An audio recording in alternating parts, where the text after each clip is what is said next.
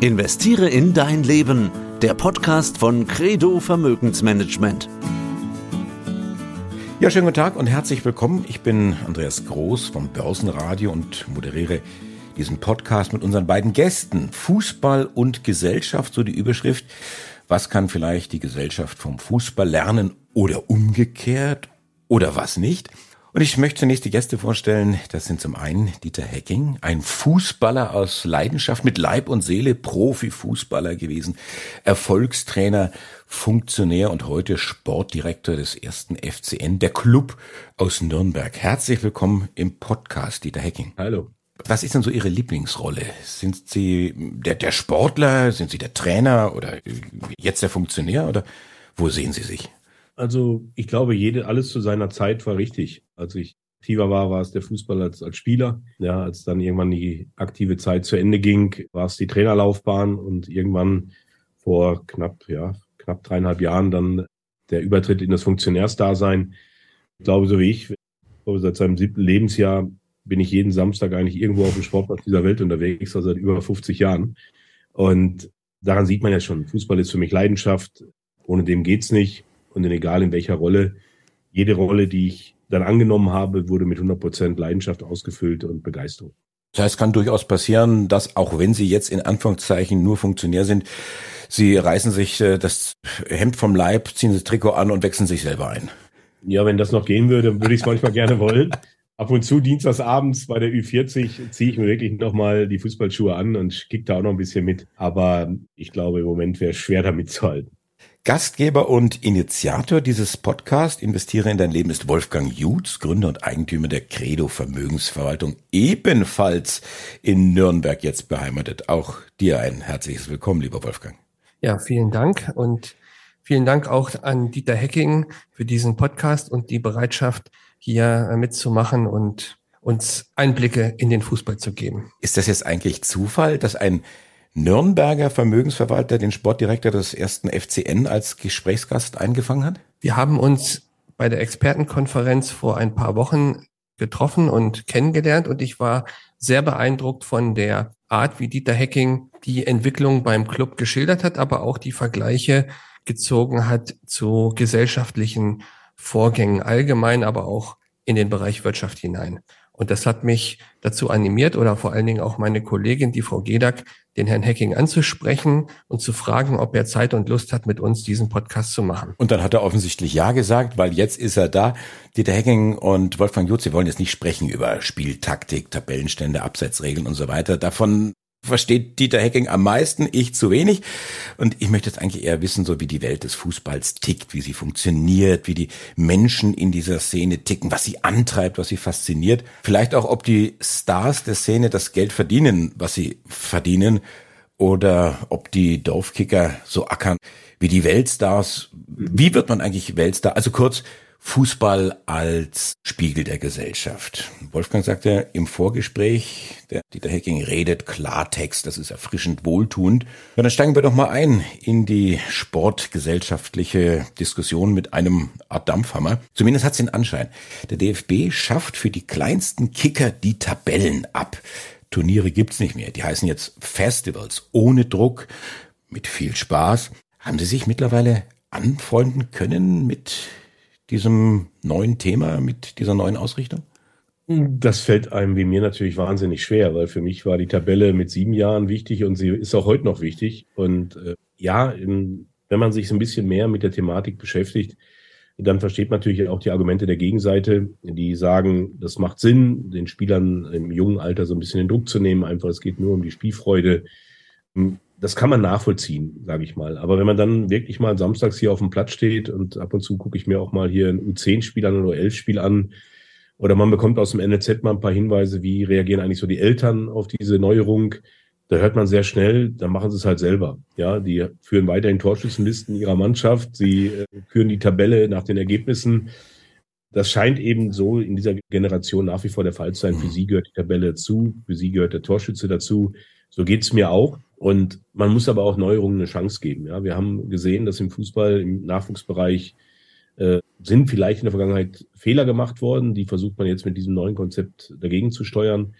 Und man sollte sich nie gegen was Neues stellen, aber man muss es natürlich trotzdem auch kritisch begleiten dürfen. Und da gab es sehr viele kritische Stimmen, dass das erstmalig dann kundgetan würde, öffentlich, oftmals aus Unwissenheit, das muss ich auch sagen, sogenannte Experten, die einfach nur aufgeschrien haben, wie kann das sein?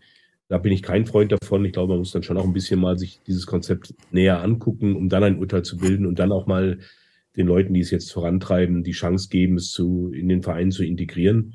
Da ist viel Widerstand zu spüren, aber wie gesagt, wie auch mit dem Videoschiedsrichter, es wird immer welche geben, die es befürworten werden und welche, die dagegen sind. Ja, kann man denn Kindern zumuten, dass man verliert?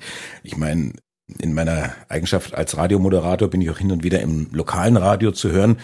Und wenn ich dann Sonntagabend die Tabellen oder die, die Spielstände der, keine Ahnung, F- oder E-Klasse bekannt gebe und dann heißt es 18 zu 0, dann tut mir eine Mannschaft dann doch irgendwo besonders leid.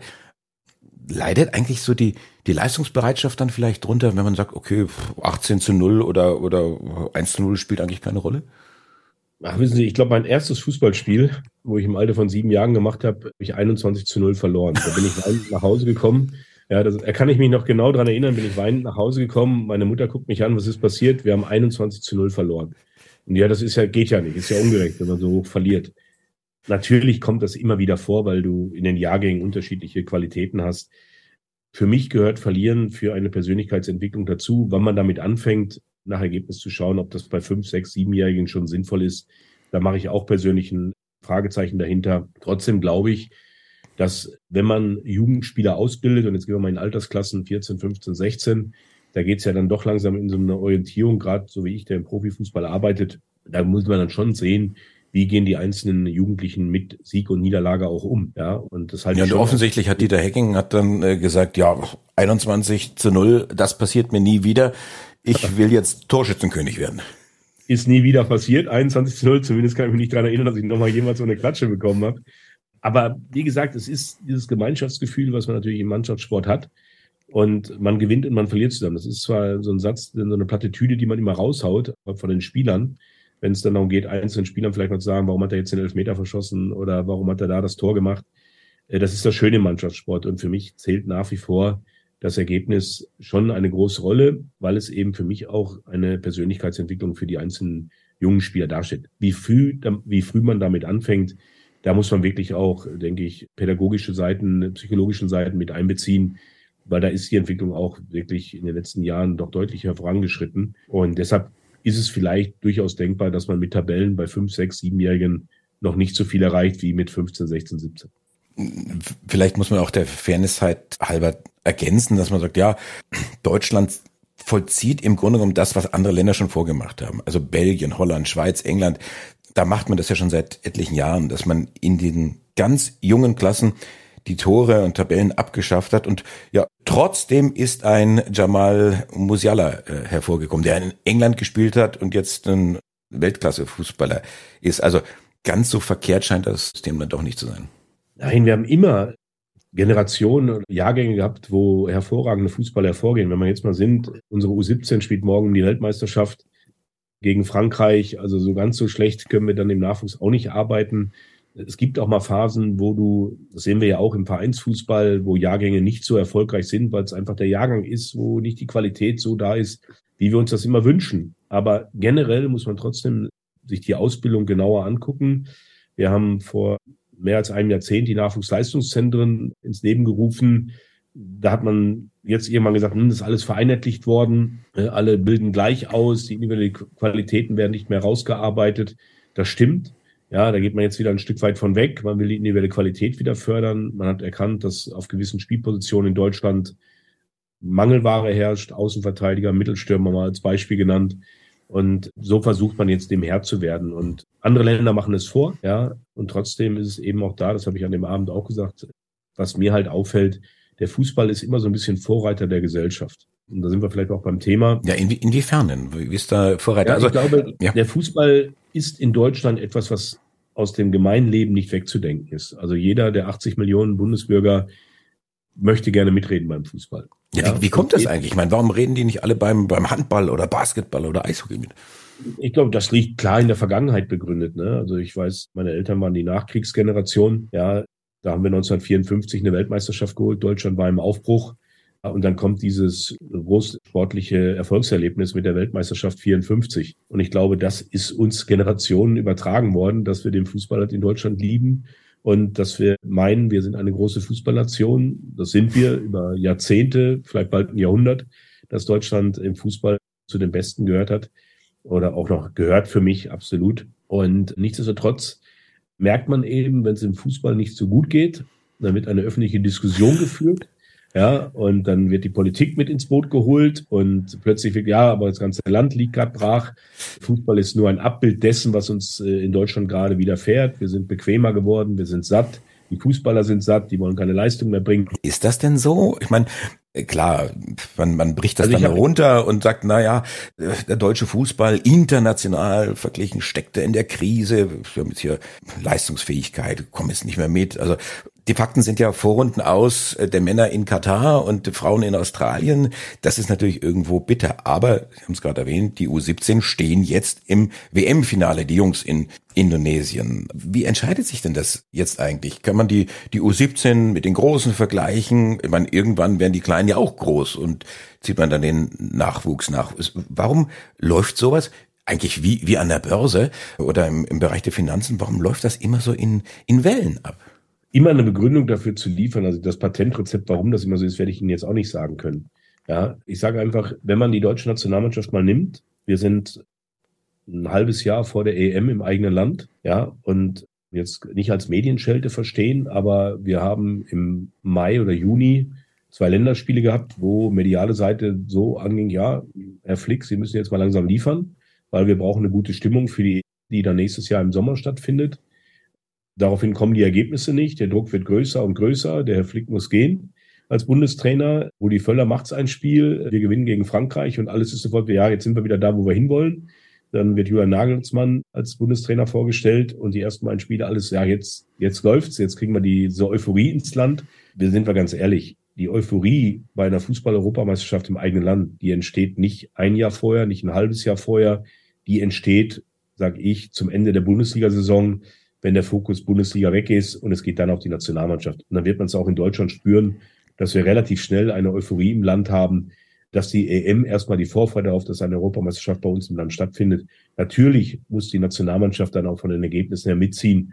Aber ich bin jetzt nicht derjenige, der sagt, das wird nicht der Fall sein. Ich glaube schon, dass wir mit den jetzigen A-Nationalspielern, die wir zur Verfügung haben, durchaus in der Lage sind, eine erfolgreiche EM zu spielen, was immer Erfolg heißt. In Deutschland heißt das meistens Europameister muss man werden. Ich glaube aber, dass wir da im Vergleich zu anderen Nationalen, wenn wir das Halbfinale erreichen würden, wäre das schon ein riesensportlicher Erfolg. Und wenn das passieren würde, dass die deutsche Nationalmannschaft nächstes Jahr im Sommer bis ins Halbfinale vorstößt, dann werden sie oder werden wir alle relativ schnell merken, dass die Euphorie Fußball in Deutschland wieder da ist. Ist eigentlich das Thema Frauen und Fußball mittlerweile in der Mitte der Fußballwelt angekommen? Ist das komplett akzeptiert oder muss man da doch wieder auf eine ja, in dem Fall wäre es dann, glaube ich, wieder eine EM warten. Ich glaube, dass, dass der Frauenfußball noch nicht voll in der Mitte angekommen ist. Ja, ich glaube ganz einfach, man hört das ja immer wieder, wenn man auch diskutiert. Auch wir haben eine sehr erfolgreiche Frauenmannschaft, die ja im letzten Sommer in die erste Bundesliga aufgestiegen ist. Und wenn man da mal sieht, was dann aber auch von dieser Abteilung Frauenfußball in der Frauenbundesliga allein nur an infrastrukturellen Dingen verlangt wird, das ist enorm. Das können gar nicht viele Vereine leisten. Ich gebe mal ein Beispiel. Äh, unsere Frauen, die so einen Schnitt von knapp 1500 bis 2000 Leuten bei ihren Heimspielen haben, müssen in der großen Max-Morlock-Arena spielen, wo, wo 50.000 Zuschauer sind. Von der Stimmung her eigentlich eine Katastrophe für die Frauen. Sie würden lieber bei uns hier am Vereinsgelände spielen, Max-Morlock-Platz, da passen zweieinhalbtausend Leute hin. Da hast du rundherum Zuschauer stehen, die dann auch eine gewisse Emotion entfachen können, aber in dem weiten Rund ist das nicht möglich. Warum müssen wir das spielen?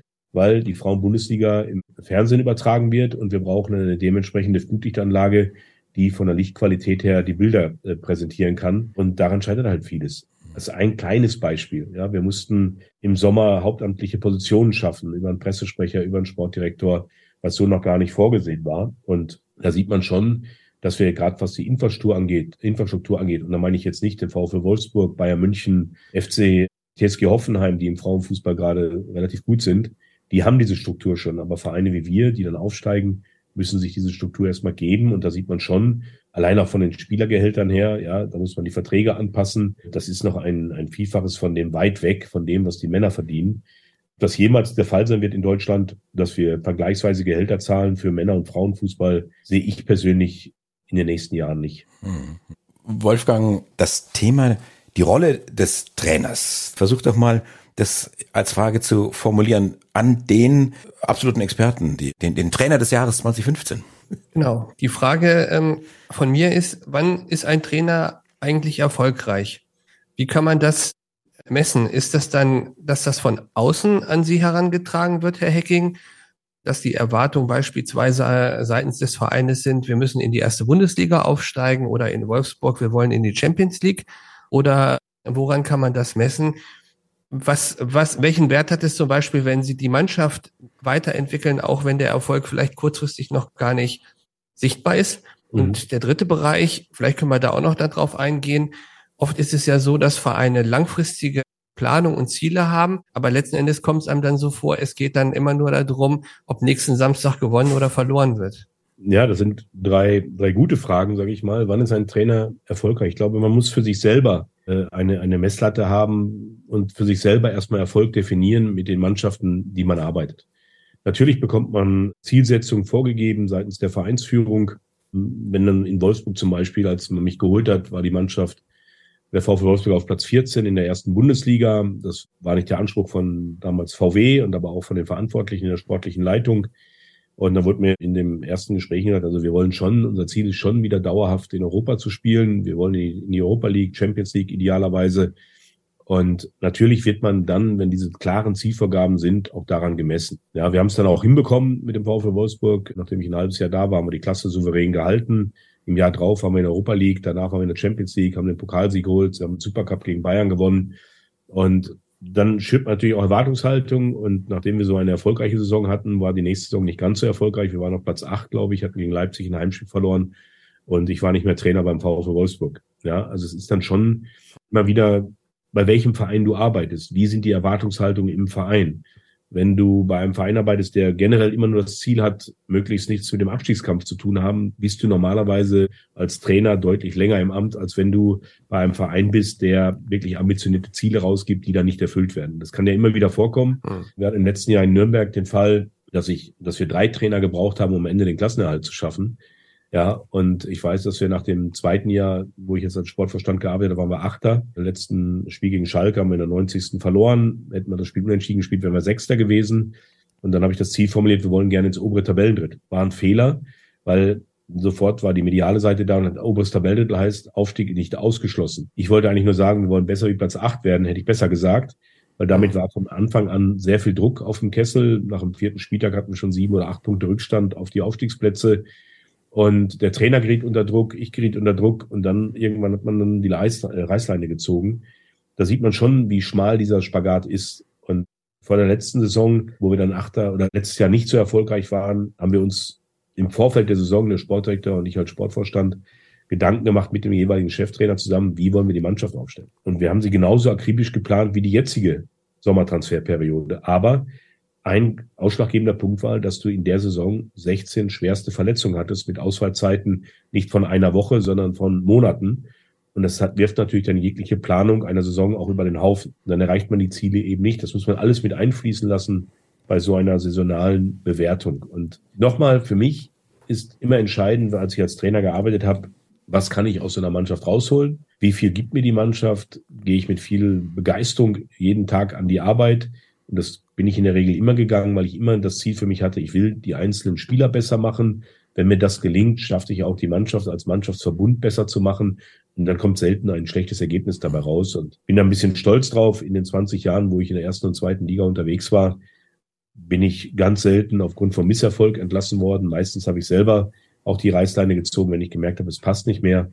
Aber weitestgehend waren meine Stationen doch mit Erfolg gekennzeichnet. Mhm. Was für, was für eine Rolle hatten eigentlich der, der Trainer? Sicherlich ist das auch je nach Alter der Spielerinnen oder Spieler unterschiedlich. In jungen Jahren brauchen sie vielleicht auch noch so eine, so eine Führung, vielleicht so eine Art äh, Vaterrolle. Wenn die dann mal hoch- und höchstklassig spielen, dann fällt das jetzt vielleicht weg oder keine Ahnung. Beschreiben Sie das doch mal. Also die Rolle des Trainers hat sich schon sehr geändert in den, in den letzten Jahrzehnten. Als ich angefangen habe, war mein Trainerstab bestehend aus einem Co-Trainer, der dann noch Torwarttrainer war und Athletiktrainer war ich, weil ich habe die Mannschaft dann auch fit gemacht. Wenn man jetzt die Trainerstäbe sich anguckt in der ersten und zweiten Liga, ich glaube, wir haben hier bei uns neben dem Cheftrainer sieben weitere Trainer, ja, für den athletischen Bereich, für den Reha-Bereich, zwei Co-Trainer, einen Videoanalysten, einen Übergangstrainer. Also Sie sehen schon, es ist viel, viel vielschichtiger geworden. Du bist mehr, damals warst du der aktive Part. Du hast dich um alles gekümmert und sei es, ob die Bälle aufgepumpt sind. Und jetzt ist es so, dass du mehr der Moderator einer Gruppe bist, der du vorstehst, natürlich deine spieltaktischen Vorstellungen der Mannschaft weitergibst, aber du musst sehr viel moderieren gegenüber den Spielern, gegenüber deinen engsten Mitarbeitern, gegenüber Physiotherapeuten, Ärzten, gegenüber der medialen Seite, der Öffentlichkeit, gegenüber den Fans. Also du bist praktisch ein Tausendsasser als Trainer mittlerweile. Und das ist die Schwierigkeit, das alles gut unter einen Hut zu bekommen in der jetzigen Zeit. Daran scheitern viele, weil sie sich vielleicht nur als Trainer sehen. Und ich will doch nur Trainer sein. Aber der Trainerberuf an sich hat sich doch deutlich verändert. Und das eigentliche Arbeiten auf dem Platz nimmt deutlich weniger Zeit in Anspruch wie vor 20 Jahren, als ich als Trainer vielleicht begonnen habe. Da war wirklich diese Arbeit das Wichtigste. Mhm. Jetzt ist viel, du delegierst viel an Arbeit, weil du selber dir auch Freiräume schaffen musst, um eben all diese Aufgaben neben dem eigentlich zu bewerkstelligen. Und das ist dann auch das Schwierige, wenn sich dann Misserfolg einstellt, weil du weißt eigentlich, das ganze Team ist am Erfolg oder am Misserfolg beteiligt, nicht die einzelne Person. Und oftmals passiert es dann eben doch nur, dass nur der Cheftrainer gehen muss, weil man da einfach einen neuen Impuls setzen muss. Warum wechselt man eigentlich so oft die Trainer aus, wenn die Spieler ja das Tor nicht treffen? Das frage ich mich als fußballtechnischer Laie immer wieder. Also so eine Entlassung ist ja auch sauteuer. Also da sind wir wieder beim Thema Finanzen und Börse. Also du zahlst ja doppelt. Also der alte Trainer, der hat ja noch einen Vertrag, der läuft weiter oder, oder wird aufgelöst, dann hält er die Hand auf, ist ja auch verständlich. Und der neue macht's ja auch nicht umsonst. Nein, das, das ist, das war letztes Jahr etwas, wo ich mich auch maßlos drüber geärgert habe. Dass du mal einen Trainer wechselst in einer Saison, das kommt schon mal vor. Wir mussten ihn zweimal wechseln, weil ich beim zweiten einer das Gefühl hatte nach einiger Zeit, hm, das passt nicht wirklich zur Mannschaft. Das hätte man im Vorfeld vielleicht noch besser, aber das weiß man nie, was man bekommt. Man mit dem Markus Weinziel, den seinen Weg habe ich verfolgt und ich fand das passend für uns. Ist ein Typ, der hier aus der Gegend kommt, der, der mit wenig schon mal viel gemacht hat in Augsburg und in Regensburg. Ich habe eigentlich gedacht, dass es zu uns passt, aber es hat eben nicht gepasst, im Umverhältnis nicht. Und dann muss man auch so konsequent sein, dann leider den, in den sauren Apfel zu beißen, nochmals wechseln, was nicht meine Intention ist, dass ich hier ein Trainerkiller werde, der, der gleich beim kleinsten Misserfolg Trainer entlässt. Also das war nie meine Absicht und wird auch nie meine Absicht in Zukunft sein. Nur, es ist eben, du musst immer bewerten, was, und das ist das Wichtigste für mich, was passiert in der Kabine. Wenn du in der Kabine das Gefühl hast, und das weiß ein Trainer, der spürt sofort, ob er die Mannschaft noch erreicht oder nicht. Und da ich das eben jahrelang gemacht habe und jetzt als Vorstand erkenne ich natürlich auch gewisse Muster, wo ich weiß, boah, jetzt könnte es eng werden für den Trainer oder er hat auf jeden Fall noch eine Chance verdient. Und das können nur die eigentlich bewerten, die ganz eng an der Mannschaft dran sind. Deshalb sind Meinungen, die da von außen gemacht werden, weil jetzt die fünfte Niederlage gekommen ist oder weil man irgendwo aus dem Mannschaftskreis mal hört, boah, das läuft gerade nicht so rund. Davon muss man sich eigentlich komplett frei machen. Auch von der Meinungsbildung im Stadion wenn mal Rufe rauskommen, Trainer raus, endlich muss da was passieren. Du musst für dich immer die Situation be beurteilen. Das bin ich auch nicht alleine bei uns beim ersten FC Nürnberg. Da gehört ein Sportdirektor dazu. Da gehört für mich äh, zwei, drei Leute aus dem Nachwuchsleistungszentrum in Nürnberg dazu, mit Dieter Frey und Michael Wiesinger, die für mich hohe sportliche Kompetenz haben. Dazu gehört für mich schon die Pagenburg aus dem Aufsichtsrat als sportlich Verantwortlicher aus dem Aufsichtsrat der da natürlich auch eine maßgebende Rolle spielt. Und mit denen tausche ich mich schon aus, bevor ich so eine Entscheidung treffe. Und auch dann mit dem gesamten Aufsichtsrat, weil das sind ja doch strategische Entscheidungen und die Entscheidungen werden bei uns in Nürnberg gemeinsam getroffen. Also nur der Diedecken gibt eine Empfehlung ab, der kann man folgen oder auch nicht und dann wird auch immer sehr kritisch darüber diskutiert. Und so stelle ich mir das eigentlich auch in der Vereinsarbeit vor, dass es dann nicht auf einzelnen Schultern lastet, sondern dass eine gemeinschaftliche Entscheidung getroffen ist ja fast wie, wie im richtigen Leben. Man, man geht irgendwie so eine Art Ehe ein mit dem Trainer und wenn es dann eben nicht läuft, dann lässt man sich halt wieder scheiden. Also damit sind wir auch wieder bei der großen Überschrift. Aber, Aber man versucht es trotzdem zu kippen und auch das gibt es ja, dass man wieder gemeinsam auf die da, da bräuchte man irgendwie so, ein, so, so eine Art Eheberatung dann. Das ist schon interessant. Also da fragt man sich schon, was muss ein Trainer für ein, für ein Typ sein, dass der das aushält, diese Schleudersitz-Mentalität. Also der neue Trainer ist ja immer der Beste. Ja, dann ist jetzt der Messias und ist jetzt der Heilsbringer, ob das jetzt die Nationalmannschaft ist oder letztendlich die Dorfkicker, völlig gleich. Aber wenn es ja nicht läuft, dann wird er gekreuzigt. Ja, das ist plakativ umschrieben. Ja, ja ist, die Argumentation, die ist eben so. Und ich glaube, das hat man mir damals, als ich meinen ersten Trainervertrag unterschrieben gehabt habe, da hat man mir auch gesagt, also jetzt bist du willkommen im Haifischbecken, jetzt musst du schwimmen und relativ schnell schwimmen, weil sonst kommt irgendeiner, der, der schnappt nach dir. Und dem muss man sich stellen. Und da musst du auch natürlich Charaktereigenschaften haben, du musst eine starke Persönlichkeit haben.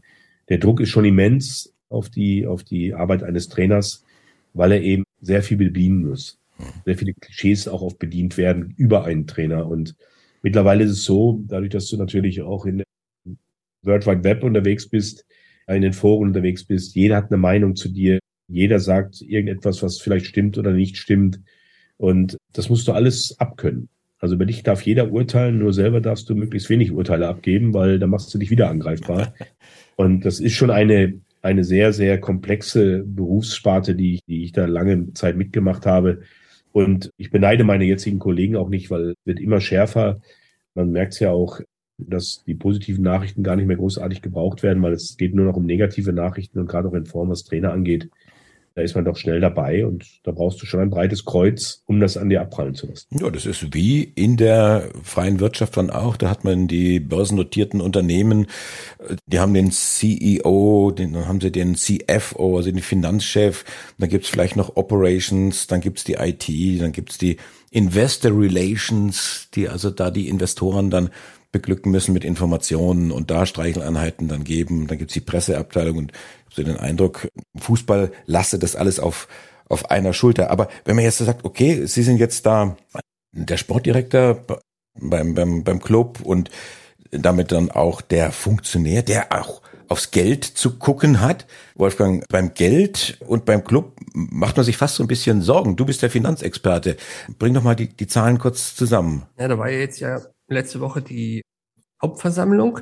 Und da ist mir halt aufgefallen, dass im Grunde genommen der Club seine Einnahmen erheblich gesteigert hat und trotzdem am Ende, sagen wir mal, relativ wenig übrig geblieben ist. Ich glaube, das waren so runde 300.000 und im Endeffekt aber auch dann nur dadurch, dass durch einen Darlehensverzicht mit Besserungsschein ein Investor sozusagen gesagt hat, das ist mir der Club wert. Also meine Frage ist, ob das in den nächsten Jahren sich noch in eine positive Richtung weiter steigen, steigern und entwickeln lässt, dass der Club auch sein Eigenkapital oder sein praktisches Eigenkapital steigern und stabilisieren kann, damit man eben nicht jedes Jahr die besten Spieler verkaufen muss, sondern die dann vielleicht auch halten kann.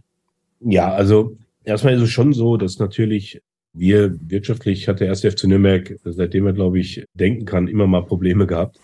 Ähm, wir haben natürlich eine schwierige Phase, wie, wie, wie alle hinter sich, die in der Wirtschaft unterwegs waren durch ja. die Pandemie. Das ist natürlich beim Club wie beim ersten FC Nürnberg nicht unerheblich, weil du in einer, in einer Mühle drin bist, die du natürlich irgendwann mal stoppen musst. Und das heißt, du bist ein Verein, der auf Zuschauereinnahmen in der zweiten Liga mit relativ vielen Zuschauern angewiesen ist. Die waren komplett zwei Jahre nicht im Stadion. Das hat natürlich ein Loch gerissen. Dann haben wir in der Phase auch nicht sportlich so performt, dass wir, was die TV-Geld-Ranking-Tabelle angeht, überperformt hätten, sondern eher wir haben unterperformt. Auch da mussten wir Abstriche in Kauf nehmen.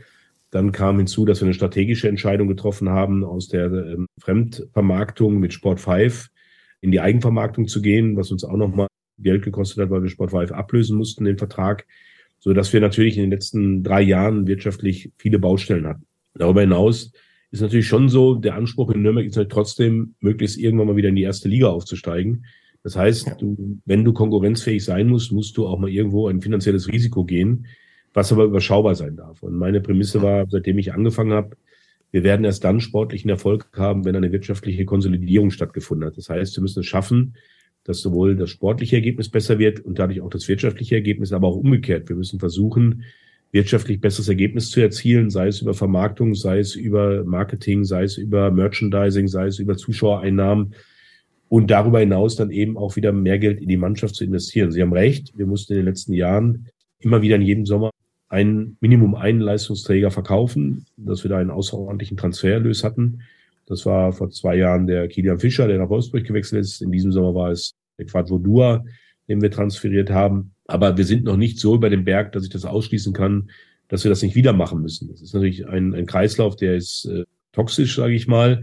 Wenn du einerseits sportliche Qualität abgeben musst, um dein wirtschaftliches Ergebnis zu verbessern, dann hilft es natürlich nur primär, sage ich mal, wir müssen einfach sehen, dass wir davon wegkommen, wie Sie richtig erkannt haben, dass wir jeden Sommer die besten Spieler oder Spieler transferieren müssen. Andererseits mhm. ist es aber Auszeichnung, wenn unsere Spiele so interessant sind, dass wir darüber Transfererlöse erzielen. Auch das ist ja ein Geschäftsmodell im Fußball, dass du durchaus über Transfererlöse dir dein wirtschaftliches, deine wirtschaftliche Basis geben kannst. Und das versuchen wir parallel hinzubekommen, den sportlichen Erfolg wieder zu verbessern. Jetzt haben wir eine strategische Entscheidung hin, was nicht in diesem Sommer alleine, es ist vor drei Jahren schon in Angriff genommen, dass wir unseren Nachwuchs stärken wollen. Das mhm. Nachwuchsleistungszentrum liefert uns gerade sehr, sehr gute Spieler. Auch in den nächsten Jahren, das kennen wir jetzt schon, dass da wieder drei, vier Spieler noch in der Pipeline sind, die sicherlich, denen wir den Durchbruch auch bei den Profis zutrauen. Aber das ist das eine. Wir müssen aber trotzdem auch sehen, wie können wir die Mannschaft extern verstärken, indem wir eben gute Transferentscheidungen treffen. Und in diesem Sommer ist es uns geglückt einen Transfersommer gehabt, der war erfolgreich. Unsere Spieler, die wir geholt haben, sind wirklich Spieler, die, die uns weiterhelfen. Und von daher glaube ich schon, das ist nicht einfach in der heutigen Zeit, weil das Geld liegt nicht auf der Straße.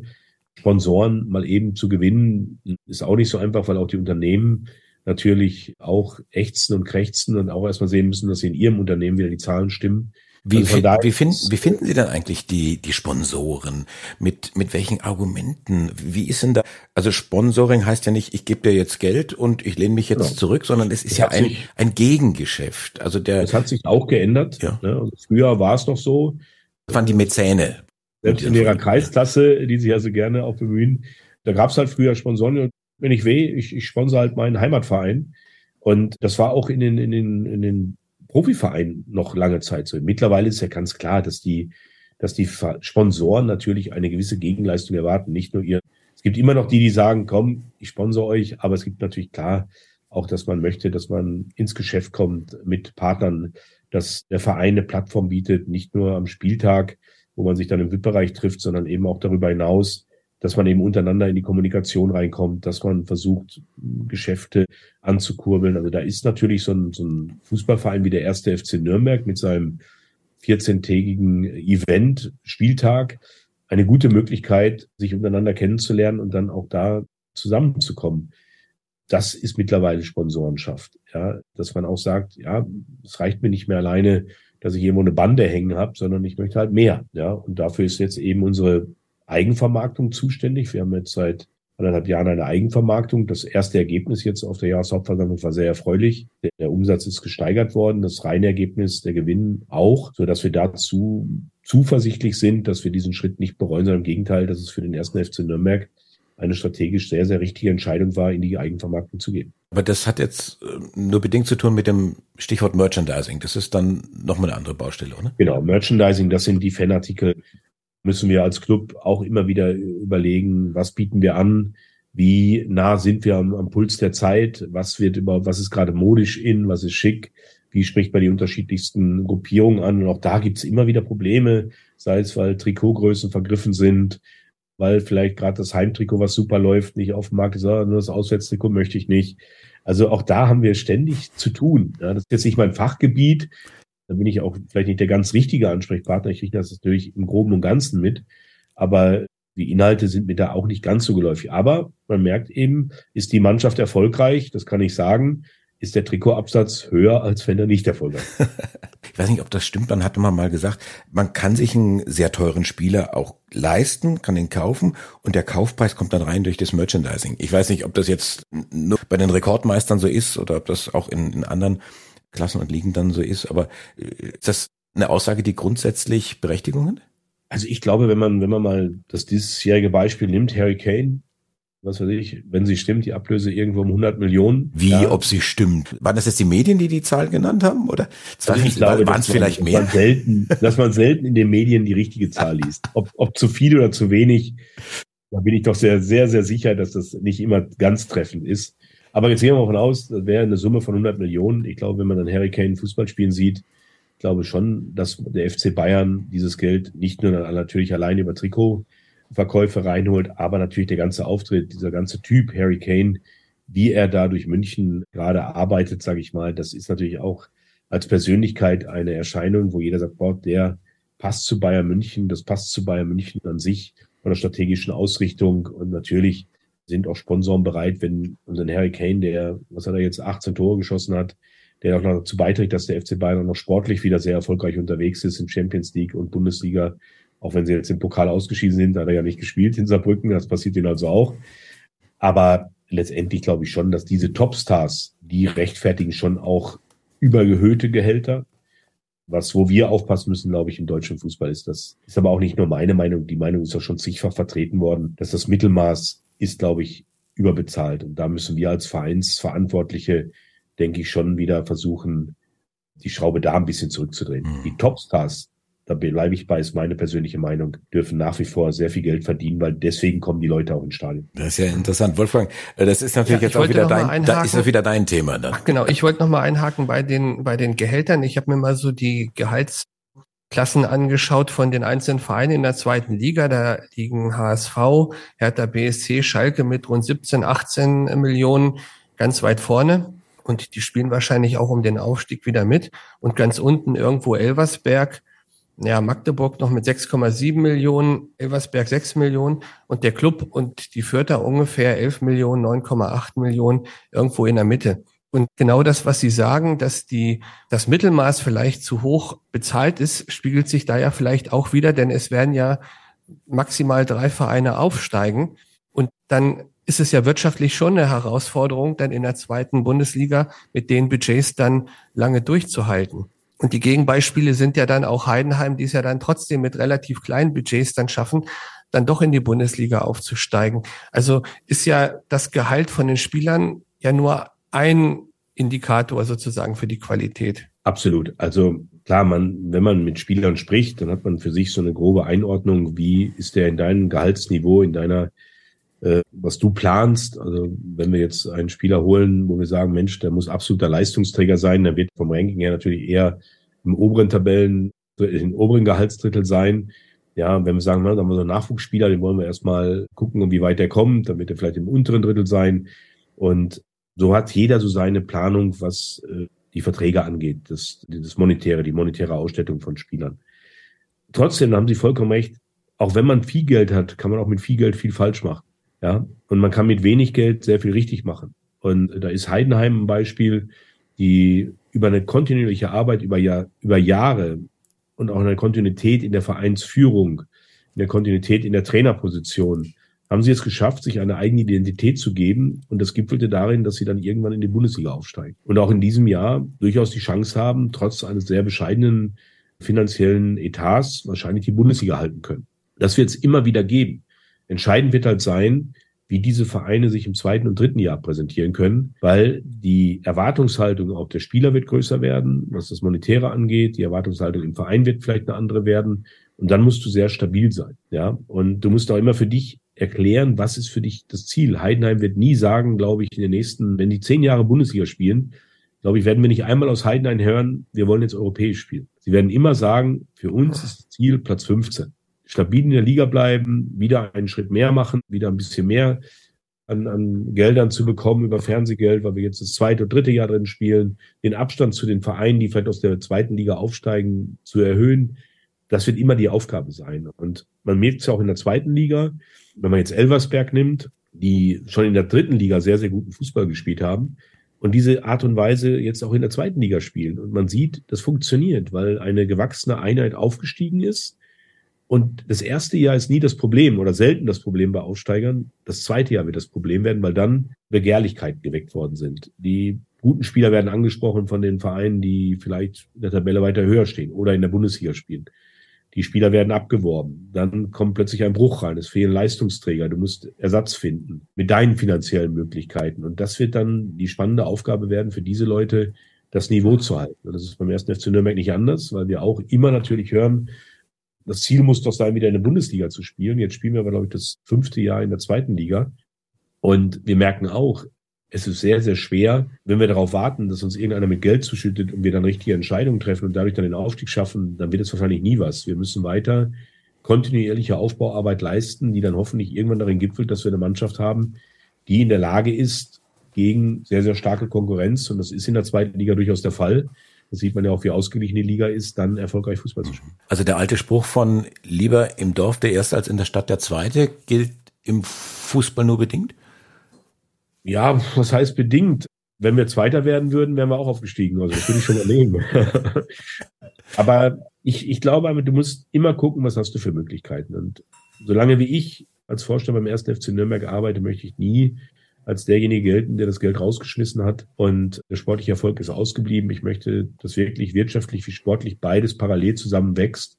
Und aufgrund dieser dieses Wachstums dann sich auch sportlicher Erfolg wieder einstellt. Das ist das Ziel und ich hoffe, dass äh, wir das auch genauso hinbekommen. Also die, die Frage, worum es im Fußball geht, um Sport oder um Geld, haben Sie beantwortet. Also letztendlich beides.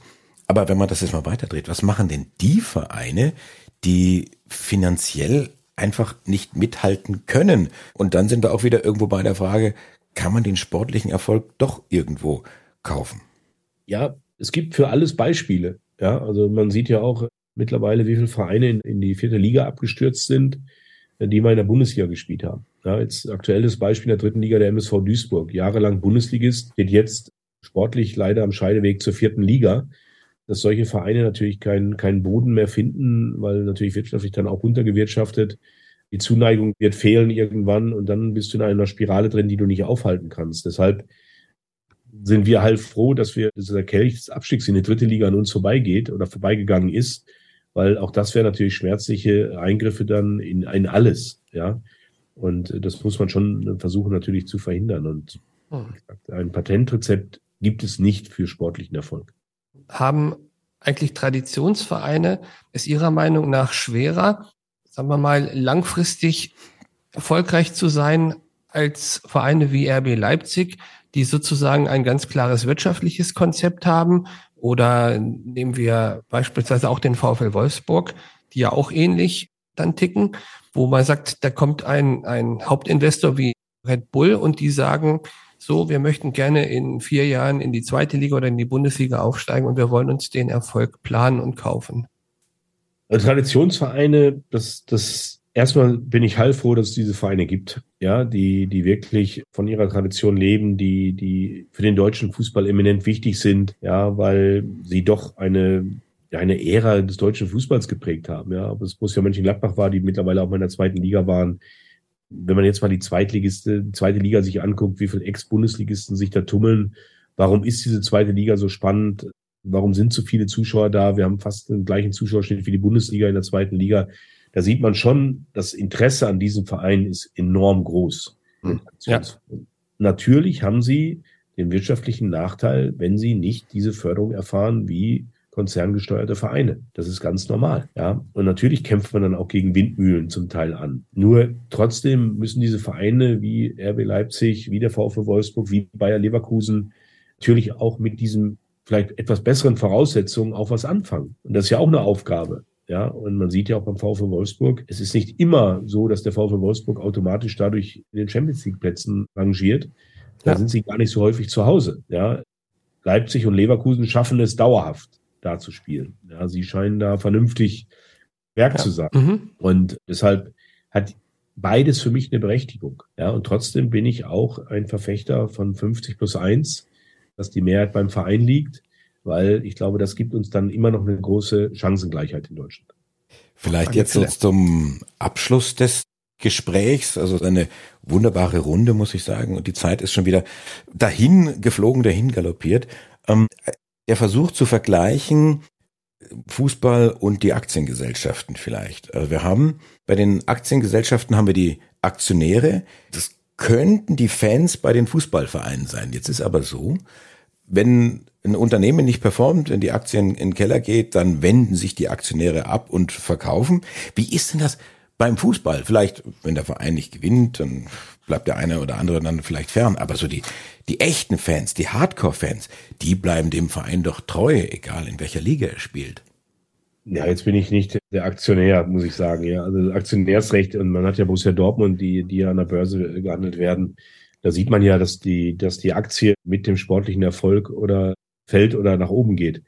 Natürlich ist es so in einem EV, wie es der erste FC Nürnberg ist, wo die Mitgliederversammlung immer noch das höchste Gut ist des Vereins, ist es sehr schwer, gewisse Strukturen aufzubrechen. Ja, weil man braucht für jede Entscheidung 75 Prozent der Mitglieder bei der Jahreshauptversammlung. Und trotzdem sage ich nochmal, dieses Modell EV ist ein Modell, was nicht aussterben wird. Ja, aber ich glaube schon, dass wir in Zukunft trotzdem weniger EVs in der Bundesliga sehen werden weil eben andere Gesellschaftsformen, Rechtsformen den Vereinen eben andere Möglichkeiten geben. Ja, und dafür darf man sich auch in Zukunft nicht verschließen. Wie schnell das geht oder wie schnell das kommen wird, da wage ich keine Prognose. Aber das heißt, Sie skizzieren irgendwo die Möglichkeit, dass aus dem ersten FCN das e.V. eine AG wird? Weiß nicht, ob es eine AG wird, keine Ahnung. Wie gesagt, das ist eine Frage an unseren kaufmännischen Vorstand, der sich darüber Gedanken machen muss, ich bin ja dann doch eher der, der Sportler. Ich sage eben einfach nur, dass natürlich gewisse Tendenzen zu erkennen sind im Fußball. Ja, sie, siehe England, wo, wo Investoren von außen einsteigen, wo man ja auch in Deutschland ganz klar merkt, die Ablehnung der seitens der Fans gegen so ein Modell. Ja, und das wird sicherlich zu heftigsten Diskussionen führen zwischen der DFL und den Fans. Das sieht man ja auch in, an den Bannern, die zum Teil in den Stadien jetzt die letzten Wochen noch aufgehängt wurden, von wegen DFL, wir haben euch im Blick weil natürlich jetzt auch gerade darüber entschieden wird, seitens der Mitglieder der DFL, ob wir einen Investoreneinstieg zulassen oder nicht. Und da gibt es sehr, sehr viele unterschiedliche Meinungen zu diesem Thema. Deshalb, ich bin da nicht der Fachmann. Da würde ich mir jetzt wirklich, würde ich mich zu sehr aus dem Fenster lehnen und auch vielleicht was ganz Falsches sagen. Ich sage generell wird es eine sehr anstrengende Diskussion, wenn es darum geht, Investoreneinstieg in die Bundesliga. Investoren und Aktiengesellschaft, das ist der Wolfgang, das ist dein Thema. Wie viel Aktien vom ersten FCN würdest du kaufen? Ich finde, normale Anleger sind Fußballaktien sehr schwer greifbar. Also wenn wir mal vergleichen, Aktien von Unilever oder Procter Gamble, die Waschmittel verkaufen, da gibt's feste, planbare Größenerträge. Das ist das, was die Investoren sozusagen lieben. Man kann den Kurs von der, von der BVB-Aktie nehmen der, wo letztes Jahr im Mai die, die Chance war, dass sie deutscher Meister werden, da sind die im Vorfeld dramatisch nach oben gegangen und am letzten Spieltag dann zack runter. Und die stehen jetzt ungefähr bei 3,70 Euro. Und ich meine, dass Hans-Joachim Batzke gemeint hat, dass das Unternehmen eigentlich nach wirtschaftlichen Gesichtspunkten das Dreifache wert sein müsste. Aber ist es halt nicht, weil die Investoren sich schwer tun mit diesen unvorhergesehenen Dingen. Wenn der BVB sozusagen in der Champions League weiterkommt, dann kriegen sie halt zig Millionen mehr rein. Und wenn sie ausgeschieden werden, dann eben nicht. Und das ist für Investoren sehr schwer greifbar, glaube ich. Aber ich glaube, im Thema Fußball, da hast du dann auch den Liebhabergedanken. Und ich sag's hier als gebürtiger Franke, sollte der Club eine Aktiengesellschaft werden, ich bin dabei. Ich investiere, ich kaufe diese Aktien. Und damit sage ich Dankeschön an meine beiden Gäste, an Dieter Hecking, den Sportdirektor, Sportverstand des ersten FCN und Trainer des Jahres 2015 war richtig, ne? Ja. Dankeschön für dieses Interview, für diese Einblicke in Ihr Leben, Ihr Denken, Ihre Welt und weiterhin alles Gute. Und ich äh, zitiere, man kann mit wenig Geld viel richtig machen und irgendwo zwischen den Zeilen hatte ich herausgehört, das Ziel ist ganz klar Aufstieg in die erste Liga. Wir gehen das mal so an. Dankeschön auch an Wolfgang Jutz, den Gastgeber und Initiator dieses Podcasts Investiere in dein Leben. Ich bedanke mich auch nochmal ganz herzlich bei Dieter Hecking. Danke, dass Sie auch so, so offen gesprochen haben. Hat mir sehr gut gefallen. Nützliches Wissen, ganz praktische Tipps und eine extra Portion Ermutigung. Das war der Podcast Investiere in dein Leben.